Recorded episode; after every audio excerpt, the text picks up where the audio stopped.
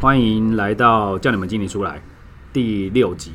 那今天我跑到外面来了，所以我来找会计师，所以我今天又可以讲第二丁会计师出来啊，就是叫你们会计师出来。好，那为什么会请到黄会计师来跟我们讲一些不动产的东西呢？因为其实在今年的十一月十二号，《经济日报》有一个新闻，就是上面斗大的标题写丁个人成立投资公司炒房，财政部查核修法两方向防堵，再加上最近什么政府技术打房，那我觉得不动产的这个议题本来就是国民除了台股以外最常做的投资了。那我觉得我就不班门弄斧，这个要一定要请到专业人士来讲。那我就请跟我长期配合的黄会计师来跟大家说明一下这一类的话题。那我一开始当然等一下请会计师简单自我介绍哈。那我第一个就先丢出一个问题给会计师，就是房地合一，大家都听过听过，可是它真正的税负内容的重点大概是什么？好，那我们就把时间交给会计师。 Hello，大家好，我是辉妮。那我现在是职业会计师，然后主持一个小小的会计师事务所。那主要的客户都是一些中小企业，还有一些企业主个人的税务规划。那今天有这个机会 接受 Moses 的邀请，来大家闲聊一下，对对对，闲聊闲聊，对，闲聊一下跟税有关的东西，房地合一的东西。好，那就是我刚刚那个问题，好，就是房地合一，房地合一，大家都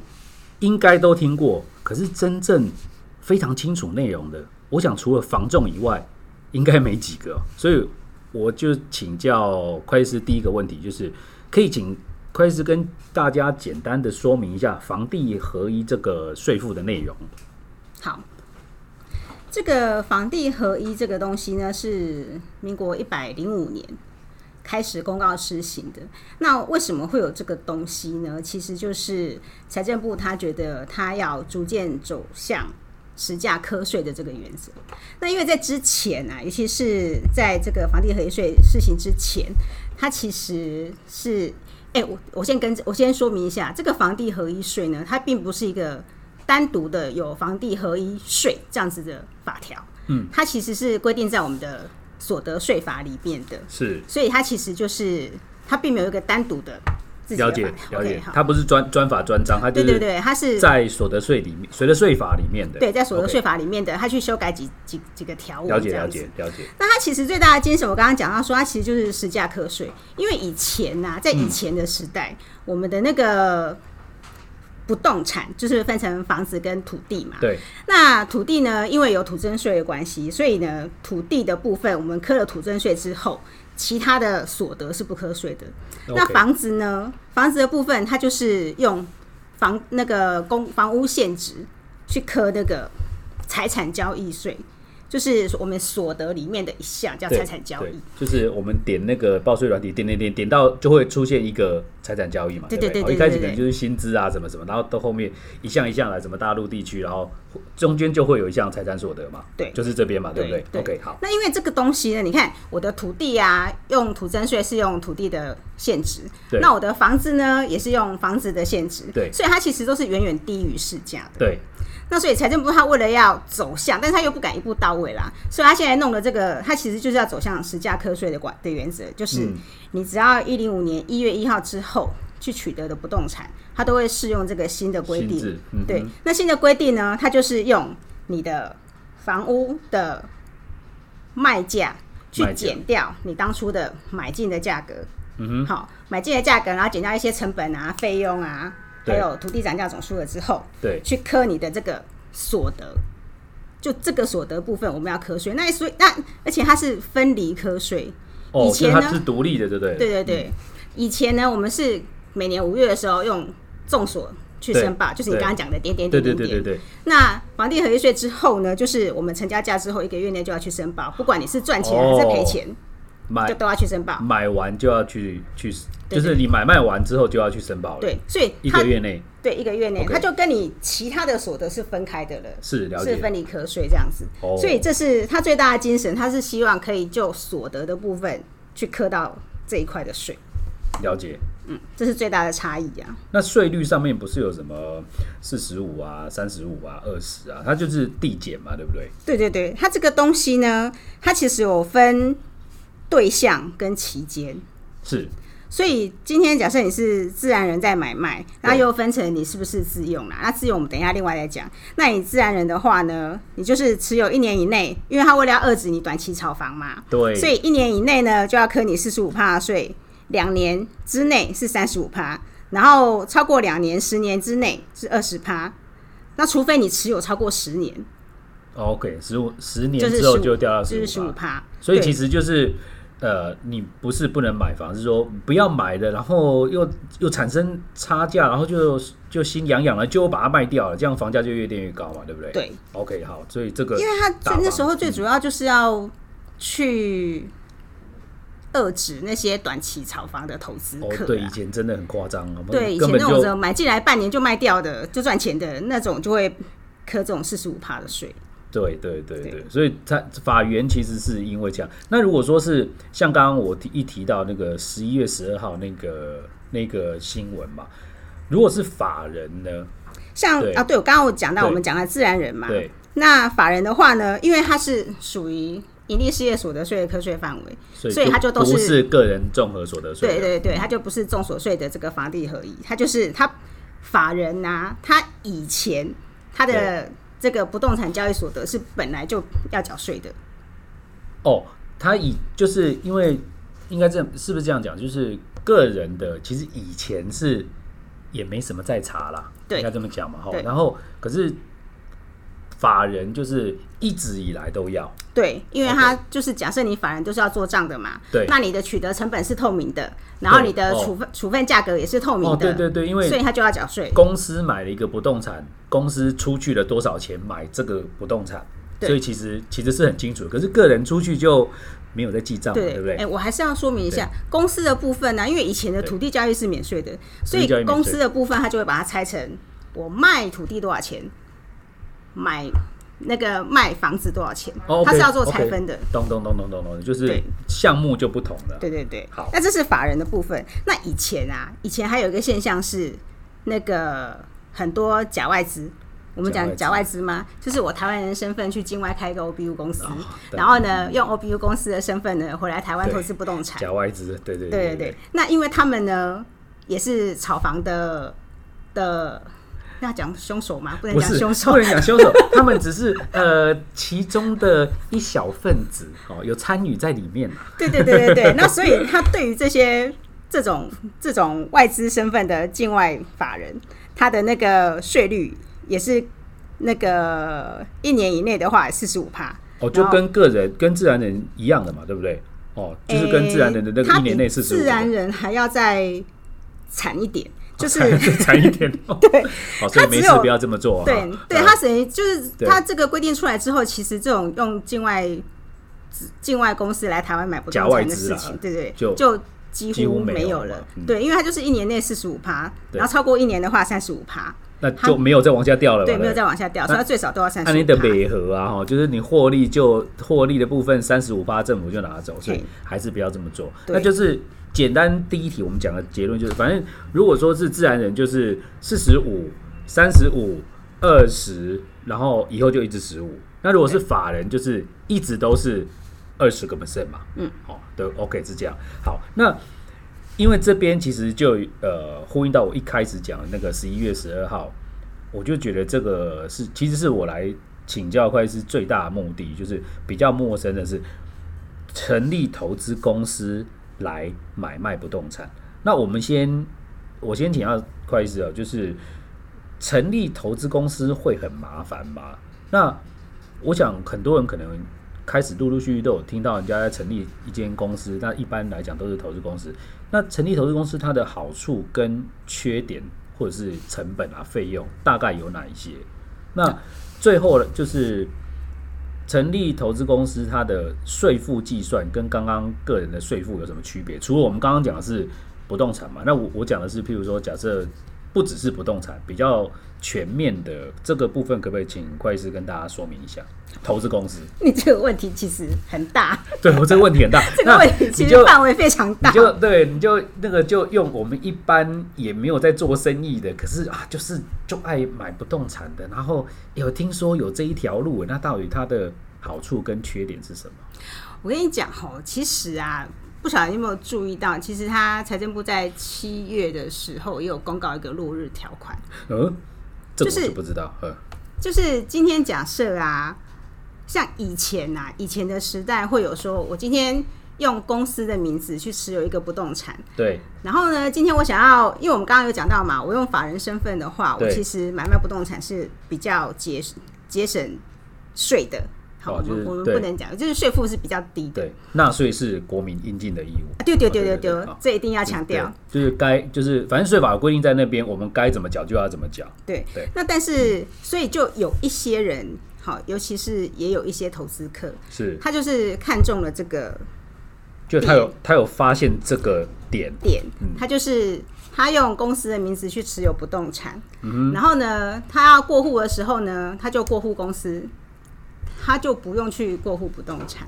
哦，那这个东西呢，因为你今天在过户公司的时候，因为它是未上市柜的对股票，对，好，那所以它其实我们现在正所税又停征嘛，对，所以它其实是几乎没有税负。我讲几乎，哦，好、它是几乎嗯哼，那也嗯哼还是会有一些证交税啊什么的这样对子。那所以有一些人啊，他就会把这个东西用，就是把我本来应该科的房地合一税，对，从自然人身份换成法人。对啊，了解。对，那这个东西其实财政部也发现到了，所以他其实嗯他就下了一个落日条款，反正就今年年底以前，所以你现在要做什么规划也来不及了。对，所以这个那个往事只能回味哈，大家那个不要想要走这条路哈，我们还是对不要炒房。对对对对对，那他那回过来就是说，我们用成立公司，对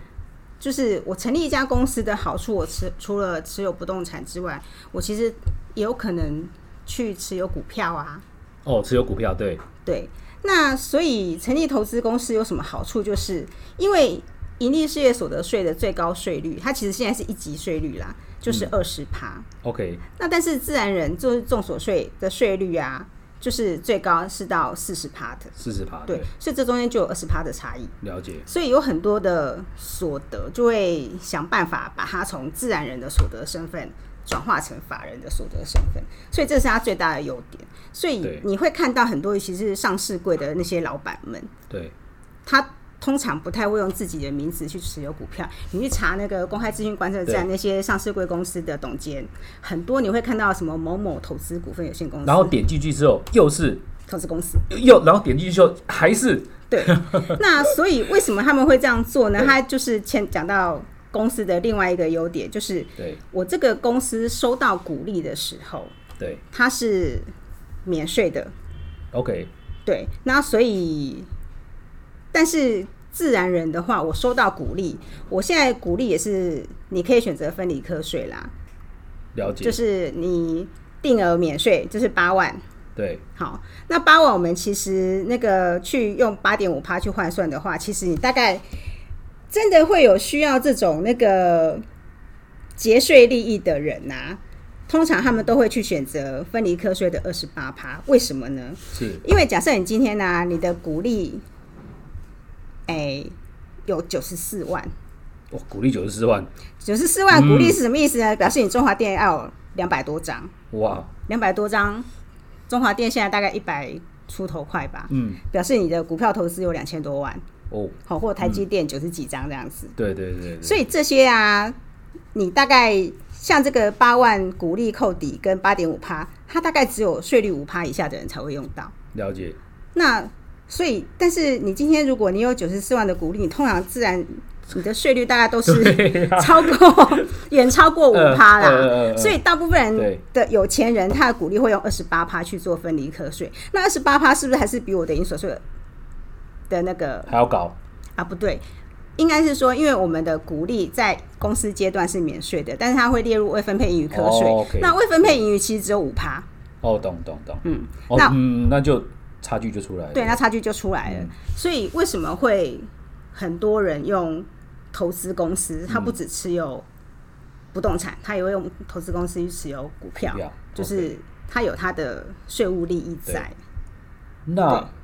听这么多好处，总有缺点吧？有啊有啊，它有缺点，它的缺点就是成本嘛，你不论做什么事都有缺都有成本，哦，对，它大概所以的成你本会是，你会需要找会计师帮你设立公司，对，好，然后因为你是公司，所以你必须要有账务，哦，对，然后要按时申报，这个也对需要会计师帮忙。对，然后今天你设了一家公司，公司不能够存在虚无缥缈中，你会需要一个地方来设对，设公司的地点。对，嗯，就是要有个，因为有些住家不能设公司嘛，对不对对？OK，还要那自己再去找地方而。且重点是你如果设在自己住家的话，你这个房子就不能够适用自用住宅。那你的假设哪一天想要卖房子的话，你就没有办法适用自用住宅的那个房地合一的优惠。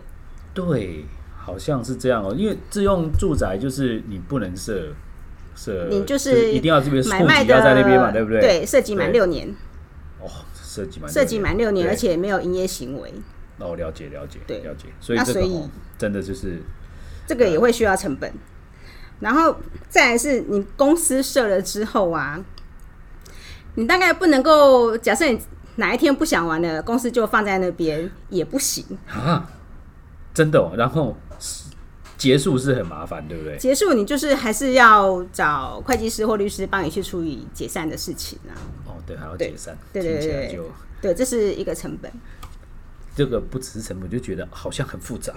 对，但是这个大概你找会计师都可以帮你处理的啊，只是需要钱。是那哦这对是相对于你税务上的优点，那就是大家可以评估一对下。所以其实我我下个简单结论看，快是看这样对不对？就是说其实它一定有它的好处，也有它的缺点。那真的是每个人的状况不一样哦，你的财产的持有方式也不一样，你未来想要完成的目的也不一样，所以其实。也没有说一定投成立投资公司就好嘛，对不对？嗯嗯哦，也没有说就是呃，你一直都用个人就不好，其实也不一定。对真的是要专业的评估，我觉得是术业有专攻，所以其实像像我跟会计师长期配合，就我有什么问题，我我不会都懂啦，而且我懂的可能也也是片段而已，就要请会计师来帮我们就我的状况来给我一些专业的建议，说可能我怎么样做会比较好。那我还是重申哦，那个纳税是国民应尽的义务。节税是国民应有的权利嘛？是哦对啊，就是如果说我是们可以少缴一点，我们要要贡献国家，可是我可以少缴一点，我当然希望少缴一点嘛，这是人性嘛，哦。对 OK，好，所以其实投资公司虽然听起哦来刚刚有点麻烦，可是我觉得它还是有它的优缺点。对，对，但是如果今天我们在台湾想要设立一家公司，其实非常简单，因为我忘记是那个之前外商在评估台湾的什么友善环境的对时对候，对，就是你需要多久可以成立一家公司是指标之一，所以经济部一直对这件事情一直有在做改进，所以目前在双北地区，是好，那个你你要申请设立公司，你要先决定你公司要设什么名字，要取什么名字，对然后负责人是谁对，要设在哪里。对只要你这三件事情决定之后呢，通常一个礼拜之内，这么快。这还算久的，哦算你只要久对，这还算久的。对外国人来说，他们可能觉得不可思议，对不对？对，因为你那个像那个公司名公司的名称预查，对，它表定是三天，但是通常第二天就会出来了。是现在现在效率非常快。然后你只要股本存进去，你送件当天其实就就会有统编了，所以几乎是当天就可以哇哦，这搞，个就可以成立一家公司。其实我们的公务员的效率其实还蛮好的啦，对对跟对跟一对些国外比起 来，有些对对哦，有些什么申请就什么好几个月这样子哦，那这太太恐怖了。对，所以这个也是呃，算是我们成立公司比较那个在台湾做的比较好的地方嘛。对，所以其实很快啦。 OK，好，那我们其实投资公司大概就是这样哦。我我我想就是它是一个很专业的它是一个很专业的领域哦。我今天问的是让大家开始有一个概念哦，那当然细节或者是适不适合你，这一定就是要针对你自己个人的状况，你所有你对于未来你的资产的一些期待或者是一些分配，那要请专业的会计师来帮你做分析，不是帮你做决定哦，是帮你做分析哦。所以好，那我们还是回归到我们不动产这边，我们先不要讲我要蓄意炒房哦，我们就直接讲说，我就正常的持有，可能譬如说我要帮自己准备房子啊，或者是帮小孩、帮下一代啊，哦，那除了说蓄意炒房，蓄意炒房本来就，我觉得这个现在年轻人很可怜，房价涨成这样，他们真的买不起，所以我们不要没事不要去干这个事哦。好，我们就撇开蓄意炒房。那就不动产来讲，法人持有不动产跟个人持有不动产在税负上面有什么差异？其实像刚刚一开始，其实会师已经提到哦，就是说，呃，自然人跟法人会有一些呃，比如说买卖的那些所得的税率会不一样。可是其实很多人，我们大家其实持有不动产。不只是买卖，有时候是什么帮我小孩准备啊，或者是什么以后要留给我孙子啊，什么这一类的哦，就是比较全面的来看，法人持有不动产跟个人持有不动产在税负上面有没有什么比较重要的差异？那请会计师来跟我们说明一下。你现在要讲的是买卖吗？还是你要我以觉后得的其实赠与？其实就是我们一般人才会遇到哦，因为如果说假设我要我要换房子，我就会可能要住了几年之后啊，觉得不够用了，我要我可能就会买卖。那譬如说，可能啊，我觉得有一些地点，嗯，比如小孩有些小孩在比如说某某大学念书，有的有的爸妈真的会帮他买一间呢、嗯嗯好、嗯帮他嗯买一间，可能譬如说他以后就就在那边，可能在那边生活啦，那。那这个就比较像是赠与嘛，因为帮小孩买嘛，哈、就那有些可能房地产很多，可是想说那以后啊，我现在我要用，然后未来百年之后啊，我可能这一间要给女儿，然后那一间给儿子，因为我常常听到什么哦，什么爸妈都帮我们准备好，什么女人一人一栋，然后儿子是分现金哦，就这一类的，就是我们常会遇到的买卖，我们常会遇到的赠与，甚至于最后是继承嘛，嗯，哦，就是大概这方面，那法人跟自然人大概有什么样的比较大的差异？我记得哈，你讲过一句非常有智慧的啊，话，真的吗？真的吗？对，就是国税局是台湾最聪明的公务员。这这个这个这个，对对对，其我们的我们的公务员都很聪明，对对对对对，都很聪明，对，基基本上今天呢、我们就是不考虑那种短期持有的炒房行为。对，我们先我这个对就就不要不考讨论了，虑这个对不要讨论。那所以假设今天我们买房子都是为了自己或者是下一代的话，是其实我们的持有时间大概通常都会超过两年呐、会啦，正常来讲会对，啦。正常都会超过两年。那所以我啊两们年不刚是。才刚刚装潢好就要卖，这怪怪的。好，好所以呢，我们刚刚讲到说，房地合一税在自然人的部分，我只要超过两年，好，低虽然低于十年，但是我的税率就是二十趴。那二十趴就跟法人一样的吧法人的营所税税率二十趴是一样的。 ？OK，对嗯对，那但是会差在哪里呢？就是因为法人啊，他在卖房子的时候，对，土地是不是土地不是营业税的课税范围，但是房子是，哦房所以哦土地不是，房子是，是、哦对，所以你在卖房子的时候，你是要开发票的，我卖房子要开发你票，卖房子要开发票，所以就会有五趴的因为税。不动产有分那个建物跟土地嘛。对哦、，OK，对是对，那所以建物的部分也是要开发票的，会有五趴的营业税。那其实土地也要，只是它是免税的货物。哦，原来是这样，对嗯，果然所以专业人士， 这要问一下，我们真的不懂。对，所以就是差在这个。那如果说你今天的那个公司买卖这个不动产，你有获利的话，我们刚刚其实还有在因为法人盈利事业所得税之外，它还有未分配盈余税。如果你当年度盈余没有分配的话，还会有五趴的税。只是这个五趴的税，并不是说我卖价的五趴，它是扣除掉你一些成本费用、嗯微博之后嗯嗯嗯嗯，其实二十趴也是，二十趴也不是你对卖的二十趴。哦，对，还有一些比较中介费，就会就会这就算成本了嘛，对不对？没有啊，你公司营运你会有租金啊，你会有人事费用啊啊对对对对，对会有一些交通费对啊对啊、对对油资啊，啊，对公啊对公公司是的，对公司是这样，没错没错对没，错，所以它都不是你买卖价的二十趴，它都是你扣掉这些五维某维的费用之后。算是净利的二十趴，净利的二十趴哦。OK，那那个未分配营业税也是你没有分配掉的，才会有这个五趴。对，那所以这是，所以今天如果我们是长期持有的话，嗯，其实它最大的差别会在那个土增税，哦，土增税，因对为你个人买卖的话缴土增税嘛，对，那但是公司的话，今天我如果是公司持有不动产，然后我今天要移转的时候，我是卖公司的方式去卖给别人，那等于我这个不卖动公产司就把公司卖掉，对，把公司卖掉，但是我不动产本身没有被过户啊，所以我这个地方是不需要缴土增税的，因为我并没有，你知道我意思吗？可以再讲一次吗？就是对假设今天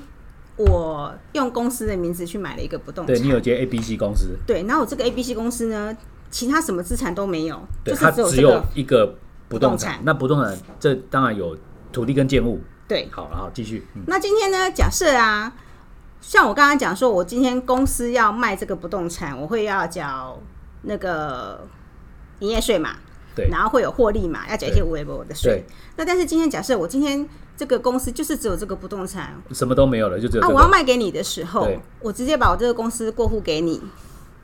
哦，我懂，就是变成你 A、B、C 公司卖给我，对我我买你公司，对，那因为你公司名下也只有有这个个不动产，那可是我喜欢这个不动产，对所以我就直接跟你买公司，对哦，就我买你 A、B、C 这家公司，对而不是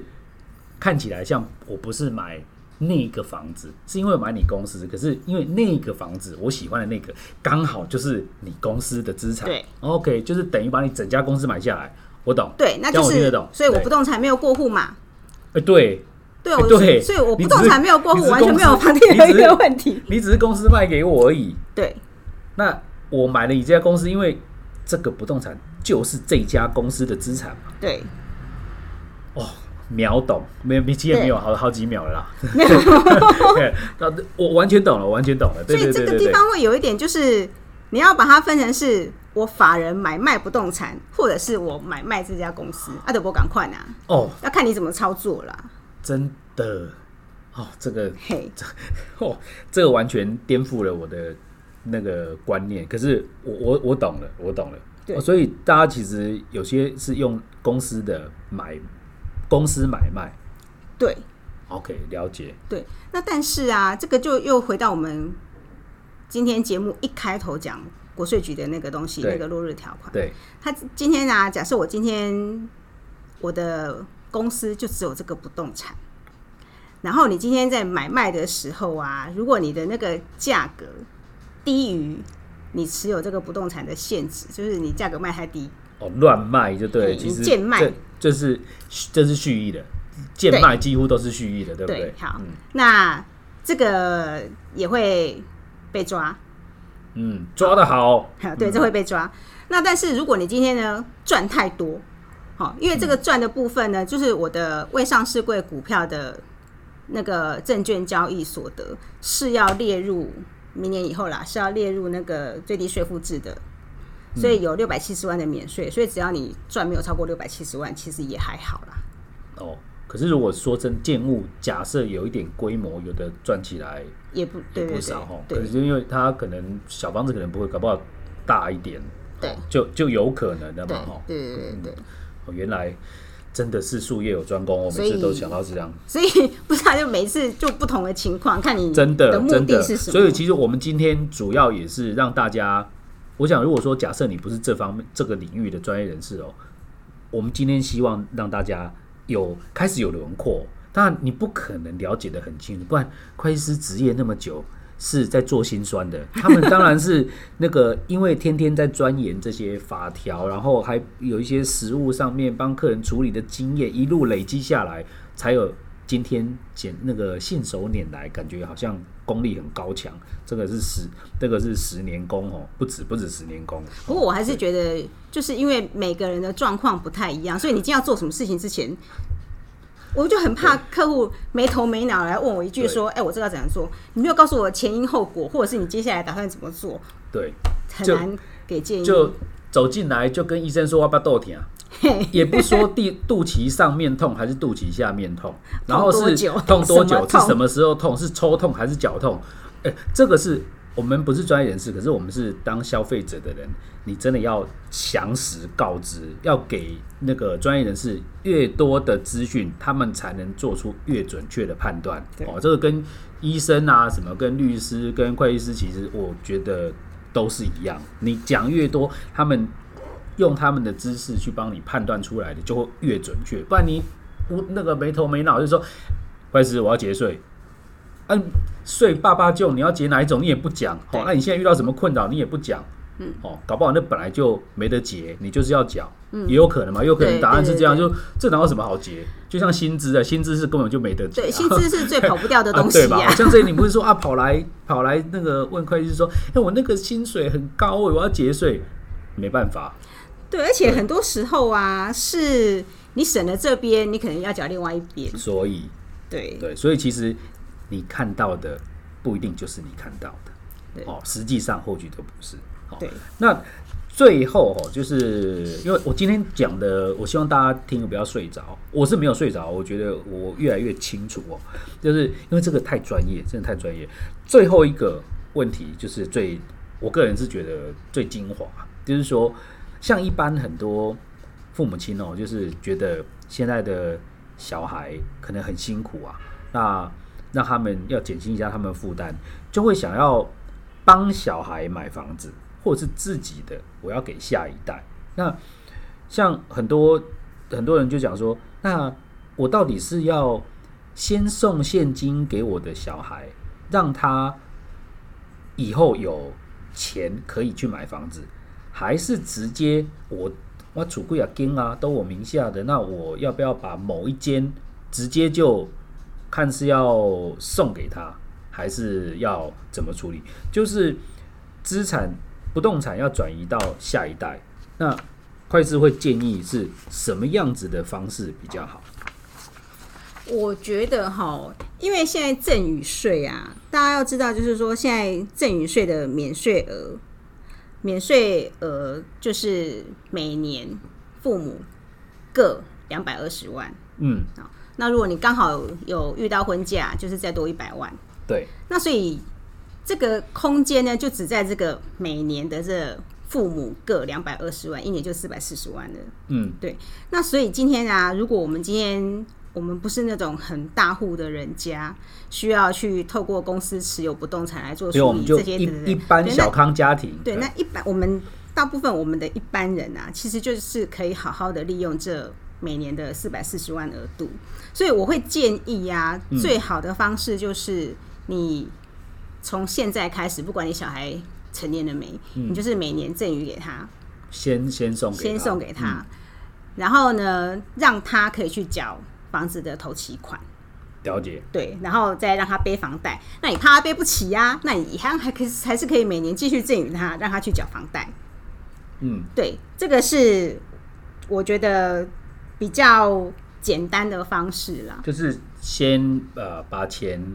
比如小孩去开个户头，然后就把钱送给小孩那一个户对头。那当然，这个户头尽量不要让小孩知道， 好，对不对？好，就是让他用他的名字帮他存起来，哈，就是送给他，送给他。其实现在我们可能讲起来好像很很正常，一年两百二十万。我遇到很多我的客人，有些还搞不清楚到底两百二十两百二十万是送出去还是拿到。那当然是送出去啊，就是我送出去，我只能送出去两百二。嗯，他们说，因为很多人会会有这种疑问，就是我有三个小孩，两百二是我那三个是不是哦六百没六有？没有当然那是不看出是去哈，在对对看对，送出去是的人送出去不是拿，我可以我可以拿拿着不管送出去，从我口袋出去两百二。嗯哦，所以因为我我以为大家都知道，我后来发现哦，我也不以是 为大家都知道我，后来发现不是大家都知道，这样我真的有两百二啊，啊，姆的嘎鲁我谁啥哎六百六，错 错，不是这样，是你自己出去的。好，所以其实会计师还是会建议那用用现金。可是如果说像那一种真的是呃，其实本来就已经有好几间了，也不要说两三间这一种的。那如果说要这一种方式的话，是要用这个既有的这个不动产，直接慢慢的送给小孩吗？还是给小孩钱？如果是已经就是现有的不动产呐、啊，对现我有的们觉得就是建议换一个方式，就是我一样是每年现金赠与给你，好给小孩让小孩来跟爸爸买，买，我们用对买卖的方式来处理，为什么会去做这样？因为你。你现在我们是假设，因为我东西是要送给小孩嘛，所以对我父母是比较有能有经济能力的人，是所以我们透过买卖这个方式啊，有几个优点。第一个呢，嗯是我可以垫高我的那个现值，那交易价应该说交易价可以垫高我的交易价格。日后小孩以后要在卖的时候，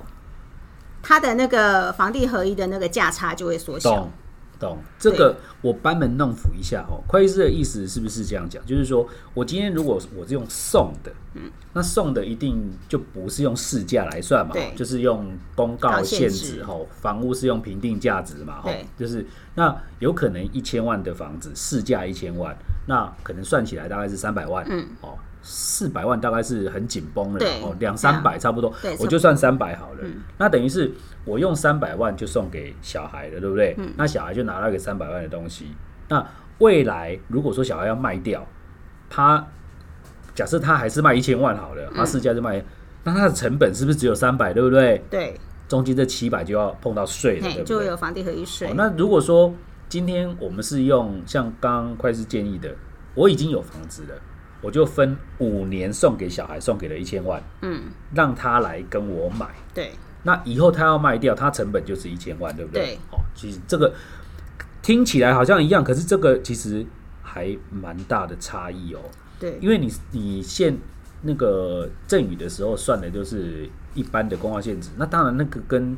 跟市价真的有一段差距，所以其所实以你政的府赠啊与税会缴很少啦。可那但后面是对，如果说要脱手的话，就是国税局不是不到，它只是比较晚到。了解，了解。 对这个，我我觉得这些方法其实都没有对错，你真的是要去评估你自己的状况。只是像这样子，以后会更自由，对不对？对，就是不然小孩说啊，我我那个有人现在那个市价一千万，有人要出一千二跟我买，那小孩又觉得好像要卖掉，可是他他的那个取得只有成三本百，只对有不对？那九百就要去就要去看他，我们一开始讲的，看他只有几年，然后要去课那个税，其实不一定也合。对，所以我们会假设说，父母现在是比较有能力的，所以你就你如果用买卖的方式去做的话，就是等于是父母这个阶段就先把那个土增税的部分缴掉啦，可以这样说，就是不动产增值的部分。哦，所以其实你看，不动产的学问真的美美嘎嘎非常多哦。好，那如果说呃，那最后如果如果说我也我也现在也没有真的那么多的能力，就是赠与现金给小孩，那现在呃又不想太早把房子送给他，那继承的话，最后留给继承的话，这个有没有有没有什么要提醒大家注意的？继承的话，我们假设你现在继承就日后啦，就等于是若干年之后，我我我真的我我也没办法住，我走了，然后留给小孩。对，留给小孩，那就要看你这个东西是什么时候买的。通常如通我我的印我的印象中，通常这种都很久，就是什么 key 给处啊那种，对这个好几年，就是你刚刚讲的一百零五年以前，以前的，好久以前都取得像这一种如果是像这种的话呢，因为在一百零五年之前的呢，它是可以适用旧制，哦，对，对那所以它这个时候你就你就可以选，如果你这个东西它一直你的那个周储啊，一直对都是自用的话，其实在新制里面。对，它是自用住宅，可以有四百万免税嘛，而且税率只要十趴。哦所以如果你有符合这个条件的话，其实你用新制会比较划算。那但是如果你不是自用的话，比如说像我们在哦有店面有店金面店面啊租人家这种哎的，对对对嗯对嗯对对，那像那种的话呢，你就是哎、用旧制，你就是因为它是一百零五年之前就有的嘛这。种通常都很久了，真的。嗯对，那所以你继承的话，它还是用那个现值的部分去算你的那个那个遗产税，而且好处是啊，你缴了遗产税之后，你当初买的那一端到你死掉的那个这中间的这继一段承呃的发生日啊，比较好听， 继承事实发生日。 哦，啊对对啦，就是回去那个跟上帝喝咖啡啦，好是一样的啦。这中间这一段的土地增值税，就是你就可以直接跳过这一段。对，你，你以后要卖的时候，就是以那个继承发生日